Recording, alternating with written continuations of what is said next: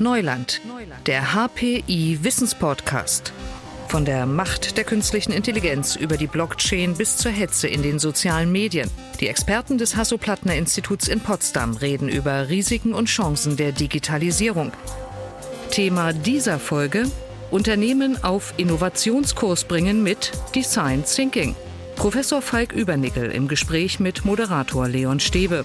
Hallo und herzlich willkommen zu dieser Ausgabe von Neuland. Über Design Thinking haben wir in diesem Podcast schon ein paar Mal gesprochen. Es ist der Ansatz, der verspricht, Teams, Unternehmen und Organisationen fit zu machen für die digitale Welt, an Innovation dran zu bleiben und Innovation selbst zu entwickeln. Und darüber sprechen mit Professor Falk Übernickel. Er leitet das Fachgebiet Design Thinking and Innovation Research hier am Hasso-Plattner-Institut. Schönen guten Tag, Herr Professor Übernickel. Schönen guten Tag, Herr Stäbe.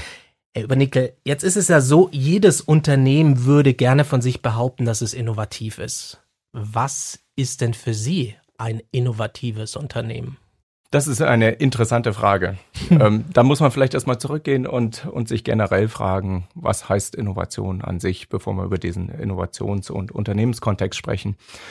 Und wenn wir auf Innovation schauen, bedeutet das eigentlich konstante Erneuerung konstantes Hinterfragen dessen, was man heutzutage tut, vor dem Hintergrund äh, des, des Fortschritts, den wir zu erwarten haben und den wir auch als Menschen in unserem Land haben möchten. Und in diesem gesamten Kontext bedeutet es für Unternehmen natürlich genau diese Denkweise auch im unternehmerischen Sinne anzuwenden. Also was bedeutet es, sich als Unternehmen dem permanenten Wandel, dem wir ausgesetzt sind, da gibt es ja vielerlei Themen heutzutage, also Nachhaltigkeit zum Beispiel oder auch die Energiewende.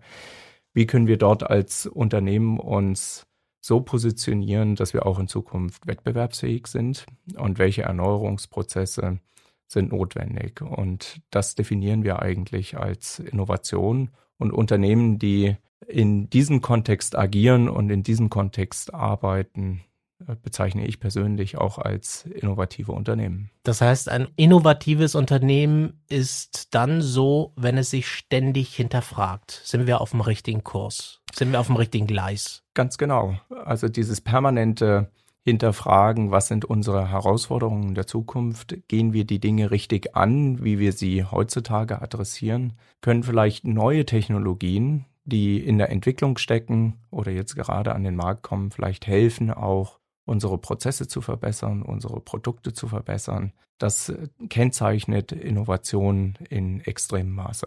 Ja. Jetzt kann das ja auch ein unangenehmer Prozess sein, wenn man erkennt, ups, wir sind nicht auf dem richtigen Weg. Wir haben ein Produkt, das vielleicht bislang ganz toll angenommen wurde, aber wir merken, dass unsere Kundinnen und Kunden sagen, das ist nicht mehr innovativ. Mhm. Das wird nicht mehr nachgefragt. Mhm. Was dann? Ja, wir hatten ja schon zahlreiche Fälle dieser Art in der Vergangenheit und da haben sich Unternehmen sehr unterschiedlich verhalten. Zum einen kennt man vielleicht noch die älteren Zuhörer jetzt in dem Podcast den Palm. Das ist im Prinzip ein kleines Gerät gewesen, womit man Notizen machen konnte und seinen Kalender verwalten konnte. Also der Vorgänger von dem heute so bekannten Apple iPhone im Prinzip. Und hier hat dieses Unternehmen quasi es verpasst, diesen Wandel standzuhalten und, und dort mitzumachen und die Zukunft zu gestalten. Man hat also verpasst, bei der Firma Palm damals die Mobilfunkfunktionalität in den Palm einzubauen. Dann gibt es natürlich andere Unternehmen, die äh, diese Dinge erkennen, diese Veränderungen erkennen. Und äh, das ist in der Tat nicht, nicht einfach und führt auch oft zu, zu größeren Herausforderungen in den Unternehmen, die sich auf verschiedenen Ebenen abspielen. Das eine ist natürlich erstmal die Erkenntnisebene beim Management. Dort muss äh, die Sicht entstehen, dass die Veränderung notwendig ist. Ohne diesen Veränderungswillen und diese Bereitschaft vom Management geht normalerweise wenig, auch wenn wir häufig über Grassroot-Bewegungen reden. Und dann geht es natürlich in großem Maße darum, einerseits Prozesse, also sehr technokratisch, äh, Abläufe zu verändern und Organisationsstrukturen zu verändern.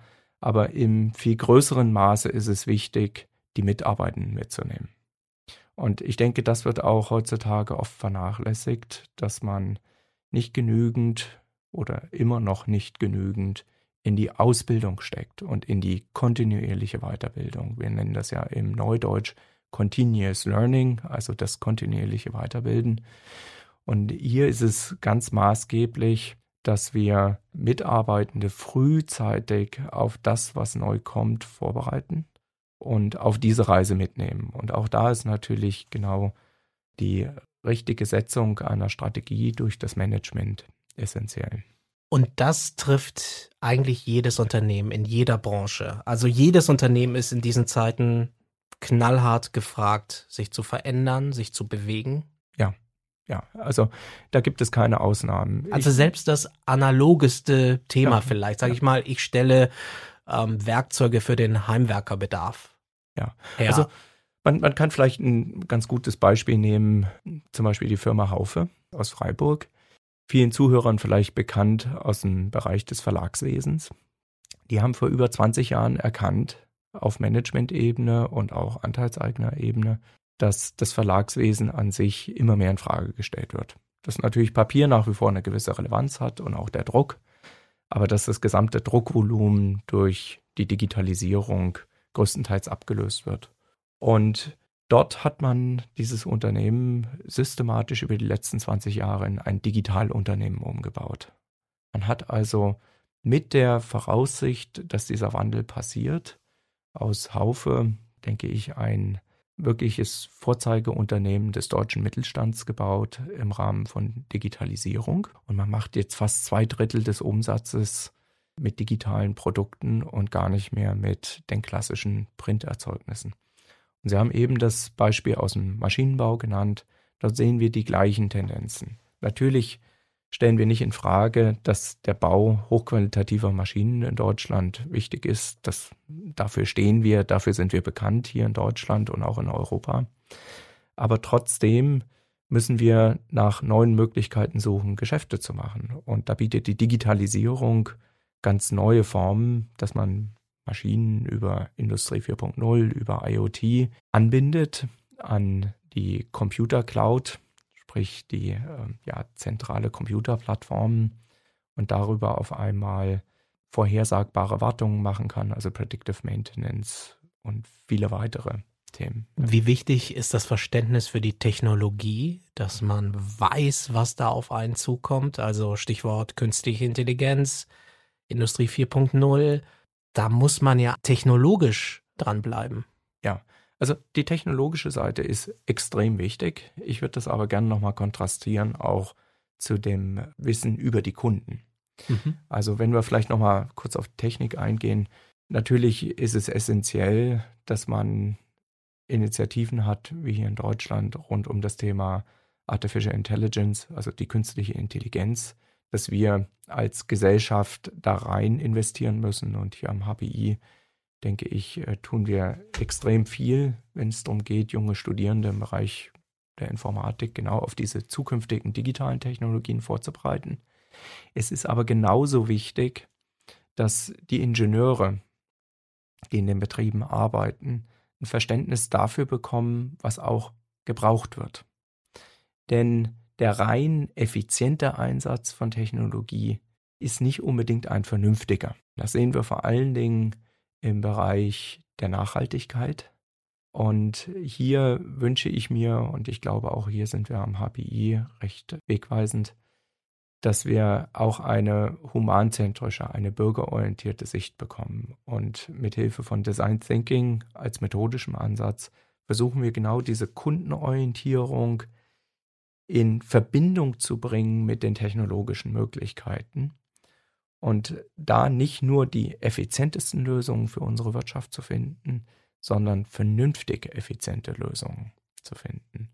Im Dienst des Kunden, also der Kunde, der Mensch, der Bürger, Sie stehen im Mittelpunkt und Sie müssen wir in den Fokus bringen. Exakt, genau. Also die reine technokratische Sicht mhm. auf die Dinge ist, denke ich, auch ein, ein Auslaufmodell wenngleich eben Technologie ein wichtiger Bestandteil ist. Und äh, Technologie muss ergänzt werden durch den Blick auf die Individuen, auf unsere Gesellschaft. Sie haben es eben gesagt, auf Bürgerinnen und Bürger in unserer Gesellschaft. Und nur in diesem Spannungsfeld aus dem, was wir ja für Bedürfnisse haben und auch wie wir unsere Zukunft vorstellen und dem, was Technologie zu bieten hat, kann man nachhaltige Innovationspotenziale als Unternehmen schöpfen. Ein Mensch ist auch ein Mitarbeiter, eine Mitarbeiterin, eine mhm. Kollegin, ein Kollege. Also wie bringt man Teams in einer Firma, in einem Unternehmen auf Innovationskurs mit Design Thinking? Ja, spannende Frage. Sie haben es gesagt, ja. Also jeder Mitarbeiter, jede Mitarbeiterin ist Teil dieses Innovationsökosystems. Und da gibt es mittlerweile recht gute Erkenntnisse aus der Wissenschaft, wie man solche Teams aufsetzt. Einerseits geht es natürlich darum, Interdisziplinarität in einem Team zu haben. Warum? Viele Probleme, die wir heute haben, lassen sich halt nicht einfach über eine einzelne Wissenschaftsdisziplin lösen. Also der Ingenieur oder die Ingenieurin kann viele Probleme zwar aus einer technologischen Perspektive anschauen, aber wenn es zum Beispiel um Digitalisierung geht, fehlen den Kollegen vielleicht einige Wissensbausteine. Weswegen diese Teams innerhalb vom Unternehmen zunächst erstmal originär interdisziplinär aufzubauen sind. Das andere, und das fand ich positiv überraschend, was wichtig ist, ist, dass diese Teams nicht ausschließlich nur aus jungen Menschen aufgebaut sind, sondern man weiß inzwischen, dass sogenannte High-Performance-Teams, also Teams mit einer großen innovativen Schaffenskraft, über verschiedene Altersstufen aufgebaut sind. Man hat also auf der einen Seite junge, willensstarke, vielleicht auch teils naive Mitarbeitende, die diesen frischen Blick reinbringen, also Dinge auch nochmal ausprobieren, die man vielleicht schon zehnmal probiert hat in der Vergangenheit, aber die auf einmal doch funktionieren, weil der gesellschaftliche Wandel da ist und weil man vielleicht auch neue Technologien parat hat. Aber auf der anderen Seite ist es genauso wichtig, das Erfahrungswissen der Älteren mit an Bord zu haben. Und es ist keine Frage des Alters. Innovation überhaupt nicht. Kann ja. jeder, jede zu also, egal in welchem Alter. Genau, das haben äh, gerade erst wieder Kollegen an der Stanford University gezeigt. Kreativität hat erstmal nichts mit Alter zu tun. Und das kennt man ja vielleicht aus seinem familiären Umfeld. Ja, dass vielleicht auch der Großvater immer mal wieder eine ganz findige Idee hat. Natürlich ist es, muss, muss man schon betonen, dass man einrostet. Ja, oder man kann einrosten. Und das ist dann ähnlich wie beim Fahrradfahren wenn, wenn man länger nicht gefahren ist, dann sind vielleicht die ersten Tritte schwierig und man ist etwas wackelig auf dem Fahrrad. Aber ich habe selbst in Innovationsteams gesehen, wenn man ältere Kollegen und Kolleginnen wieder mit involviert, nach spätestens einem Monat sind die Feuer und Flamme und genauso mit dabei. Vorausgesetzt, dass sie natürlich eine gewisse Offenheit mit an den Start bringen. Das ist äh, ganz klar. Zur Erfahrung gehört ja manchmal auch, dass man die Erfahrung gemacht hat, als man selbst jung war, hatte man ganz viele Ideen und ist gegen Wände gerannt. Ja. Und dann rostet man, so wie Sie sagen, ein und genau. sagt irgendwie, wieso sollte ich mich jetzt hier anstrengen? Engagieren. Genau, engagieren. Ja. Also das gehört auch vielleicht zur Erfahrung in der Vergangenheit. Genau, also wir hatten ja vorhin schon kurz darüber gesprochen, das Management, also die Projektleiter, Projektleiterinnen, aber auch die gesamte Führungsmannschaft muss natürlich diesen Wandel befördern. Und wenn man in der Vergangenheit sehr hierarchisch aufgebaut war und sehr zentralistisch auch Entscheidungen getroffen hat und damit natürlich häufig Mitarbeitern die Möglichkeit zur Mitsprache genommen hat, muss man das, wenn man diese Innovativität in den Teams haben will, ändern. Man muss also den Mut haben, als Führungskraft diese Ideen auch dezentral in den Teams entstehen zu lassen, selbst wenn man manchmal vielleicht stirnrunzelnd selbst im Büro sitzt und denkt, naja, ob das jetzt vielleicht die beste Idee ist, ich weiß ja nicht. Aber genau darin liegt, denke ich, das Potenzial, dass man über moderne Methoden wie Design Thinking das halt ausprobieren lässt, ja, in kurzen iterativen Zyklen und dann über schnelles Testen am Markt herausfindet, ob eine Idee nicht doch etwas hat. Und ich habe das selbst auch äh, bei Startups gesehen, die in meinem Bereich entstanden sind. Da ging es zum Beispiel um glutenfreie, voll vegane Pizzateige. Nun äh, habe ich Gott sei Dank keine Glutenallergie und selbst bin ich kein Veganer. Und ich habe mich da selbst ertappt, dass ich mit meinen eigenen Scheuklappen recht stark dagegen war, viele Gründe gefunden habe, warum dieser Pizzateig nichts wird. Und die jungen Leute oder das Team, waren auch ältere dabei, muss ich ehrlich sagen, haben nicht aufgegeben und haben viel getestet mit Kunden. Und dadurch haben sich Ideen durchgesetzt und heute ist das Unternehmen erfolgreich am Markt und macht einen guten zweistelligen Millionenumsatz mit dieser neuen Art von Teig und hilft natürlich auch vielen Menschen, gerade diejenigen, die Glutenallergien haben. Das heißt auch, das Management muss verstehen, Macht auch abzugeben in diesem Prozess? Ich weiß nicht, ob ich es als Macht abgeben nennen würde, aber das Management muss akzeptieren, dass es andere Meinungen gibt, diese zulassen und den Kunden primär entscheiden lassen. Mhm. Also das Management muss seine Macht nutzen, mehr in Prototyping zu investieren und mehr marktorientierte Tests einzufordern. Ja, wenn das nicht passiert, ich glaube, dann hat man gewisse Herausforderungen im Innovationsumfeld zu bestehen. Aber wenn die Unternehmensführung seine Position in, in diese Richtung investiert, ich denke, dann wäre es die, die richtige Deutung. Und dann sprechen wir schon über einen Kulturwandel, ne? Also Absolut. Unternehmen müssen ihre Kulturen verändern auch. Absolut. Das, das ist notwendig. Denn, wie vorhin schon gesagt, die Lösung komplexer Probleme erfordert die Teilnahme vieler. Es gibt zwar immer noch die Personen, die die wegweisende Idee haben. Da kennen wir auch hier am Hasso-Plattner-Institut mal wenigstens einen. Aber trotzdem braucht die Realisierung dieser Ideen die Gehirne vieler und die kreative Power vieler Menschen, der ganzen Belegschaft im Idealfall. Und äh, deshalb reden wir hier von einem, von, von einem Kulturwandel, dass wir also weg von rein hierarchischen Denken hin zu dezentralen, teamorientierten Strukturen gehen, wo es zwar immer noch die Galionsfiguren gibt im Sinn von jemand, der eine besondere Visionskraft hat, der dann Ideen reinbringt, der dann oft auch als Entrepreneur gesehen wird, aber auf der anderen Seite brauchen wir halt äh, die Teilnahme von, von den Mitarbeitenden in Unternehmen. Und das ist besonders. Gibt es da schon Forschung dazu, dass dieser Prozess dann tatsächlich auch die Motivation von Mitarbeitern, Mitarbeiterinnen steigert? Dass wenn man sich auf diesen Innovationskurs auch mit Design Thinking bewegt, dass die Mitarbeiter zufriedener sind? Gibt es dazu Forschung? Es gibt Forscher, die daran arbeiten. Es erschließt sich aber auch aus, aus einer ganz eigenen Perspektive. Wenn man in einem Unternehmen rein eine Rolle zu erfüllen hat, also eine Aufgabe, dann ist das was anderes, als wenn ich ein produktorientiertes Ziel zum Beispiel erfülle. Also mache ich zum Beispiel nur die Administration oder bekomme ich auf einmal das Gefühl, dass ich an was Größerem mitschaffen darf. Zum Beispiel die Entwicklung hier von so einem Schulcloud-System, ja, wie wir es hier am HPI machen.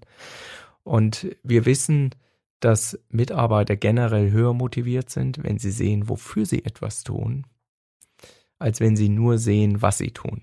Also wenn ich nur administrativer Mitarbeiter bin, fühle ich mich vielleicht als kleines Zahnrad in einem großen Getriebe. Wenn ich aber verstehe und sehe und auch das Gefühl bekomme, dass ich Teil einer Maschine bin, die zum Beispiel die Schulcloud produziert, dann ähm, gibt es natürlich andere Motivationseffekte. Aber wenn ich das schon über Jahre, vielleicht sogar Jahrzehnte gemacht habe, gibt es dann nicht den Punkt, dass es viele Ängste gibt, Irritationen, Verunsicherung, wenn ich die letzten Jahre mich mit einer Sache beschäftigt habe und es dann heißt, wir machen es jetzt anders. Ja, also da muss man, glaube ich, auch die Kirche ein Stück weit im Dorf lassen. Solche Kulturwandel in Unternehmen, die dauern meist Jahre und da darf man sich nichts vormachen. Leider Gottes sehen das viele Manager anders. Die glauben, dass man in einem halben oder in einem Jahr quasi den Kulturwandel dann schon gemacht hat und dann werden überall Sprüche hingehangen und in den Unternehmen, mhm. wir sind das Morgen und derlei Art. Davon halte ich recht wenig, sondern die erfolgreichen Spieler im Markt, wie zum Beispiel Haufe, die treiben einen solchen Kulturwandel über Jahre, wenn nicht sogar fast ein Jahrzehnt voran. Das heißt nicht, dass die jetzt langsam sind oder dass die ineffizient sind, sondern ich glaube, diese Unternehmen haben verstanden, dass Kulturwandel in den Köpfen stattfindet. Natürlich kann man neue Prozesse etablieren in den Unternehmen, aber die Einsicht muss kommen und auch die Zuversicht muss entstehen. Und all das braucht Zeit und braucht auch eine Basis des Vertrauens, die systematisch geschaffen werden muss. Und deshalb kann ich jedem, der am Anfang von einem solchen Transformationsprozess steht oder gerade drinne ist, nur Mut zusprechen und äh, sicher sagen, es braucht Zeit und wir wissen, fast jeder kann mithalten und, und kommt mit. Das ist ein gutes Schlusswort. Vielen Dank, Professor Falk Übernickel. Er leitet das Fachgebiet Design Thinking and Innovation Research hier am Hasso-Plattner-Institut. Herr Übernickel, danke Ihnen für das Gespräch. Ebenso, herzlichen Dank. Und in unserer nächsten Folge sprechen wir über die Datenaufbereitung und in diesem Zusammenhang auch über das schmutzige Geschäft des Data Science. Dazu dann mehr in unserer nächsten Ausgabe. Leon Stäbe sagt Tschüss, ciao und bis zum nächsten Mal. Digitales Wissen verständlich auf den Punkt gibt es alle zwei Wochen bei Neuland, dem Wissenspodcast des Hasso-Plattner-Instituts.